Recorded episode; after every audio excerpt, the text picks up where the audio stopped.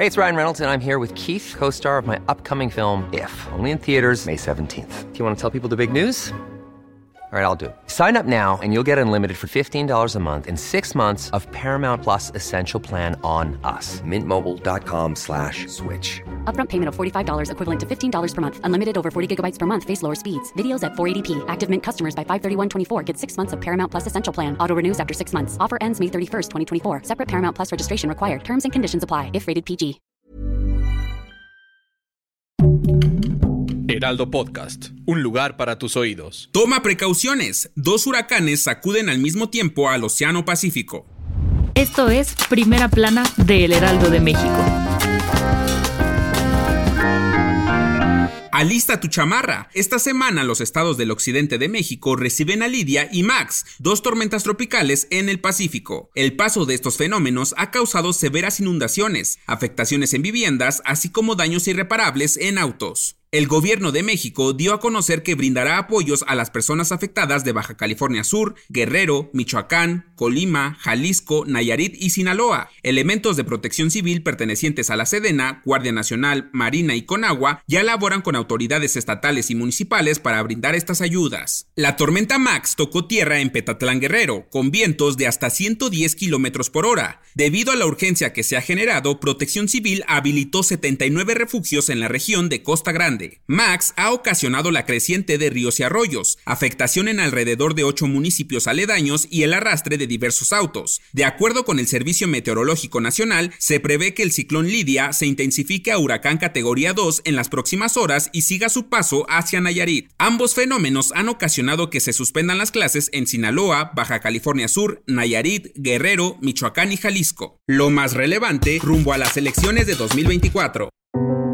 Debido al conflicto que hay en Israel y los enfrentamientos sorpresas por parte del grupo terrorista Hamas, el mexicano David Heiblum y su esposa Darielis Denises fueron encontrados con vida después de haber permanecido escondidos en un refugio por más de 60 horas para lograr sobrevivir. El embajador de Israel en Panamá, Itai Bardov, informó vía redes sociales que la pareja se encuentra bien y a salvo. David Heiblum reside en Kibbutz Kasifum, ubicado a 2 kilómetros de distancia de la franja de Gaza. Ante esto, AMLO dijo que tres mexicanos continúan desaparecidos en Israel. Sin embargo, ya se tiene contacto con sus familiares y se continúa en labor de búsqueda para dar con ellos. Además, aseguró que alrededor de 300 connacionales son los que desean salir de la zona de guerra. La embajadora de Israel en México, Einat Kranz, mencionó que en dicho país están acostumbrados a vivir en peligro, por lo que cuando inician los bombardeos la población debe huir a los refugios. Kranz mencionó que hay mexicanos secuestrados, pero no se tienen mayores detalles de ello, por lo que destacó que continúan trabajando arduamente para lograr sacar a mujeres y niños que se encuentran bajo la custodia del grupo terrorista Hamas.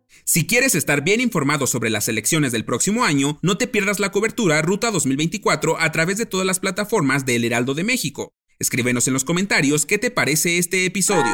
En otras noticias, tras hacerse viral un video donde se ve cómo raptan a una menor en pocos segundos en Naucalpan, la Fiscalía General de Justicia del Estado de México inició una investigación para saber las causas de este rapto. Autoridades encargadas del caso destacaron que hasta la mañana de este lunes nadie se había presentado a denunciar ningún secuestro. En noticias internacionales, la profesora de la Universidad de Harvard, Claudia Godín, recibió el Premio Nacional de Economía, convirtiéndose en la tercera mujer en ser reconocida por sus investigaciones acerca de las brechas salariales y laborales entre hombres y mujeres en Estados Unidos. Y en los deportes, deja el nido. A través de sus redes sociales y después de 17 años de trayectoria profesional, Miguel Ayun anunció su retiro del fútbol al finalizar el torneo Apertura 2023. El futbolista agradeció a todos por siempre estar presente apoyándolo. El dato que cambiará tu día.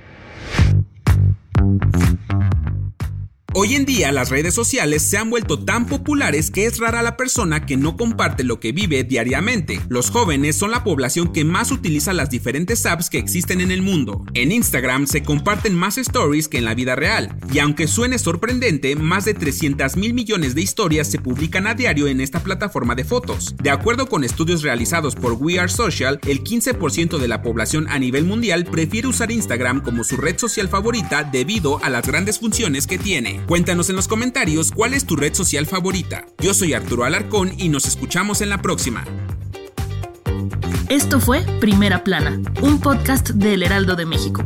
Encuentra nuestra Primera Plana en el periódico impreso, página web y ahora en podcast. Síguenos en Instagram y TikTok como El Heraldo Podcast y en Facebook, Twitter y YouTube como El Heraldo de México. Hasta mañana.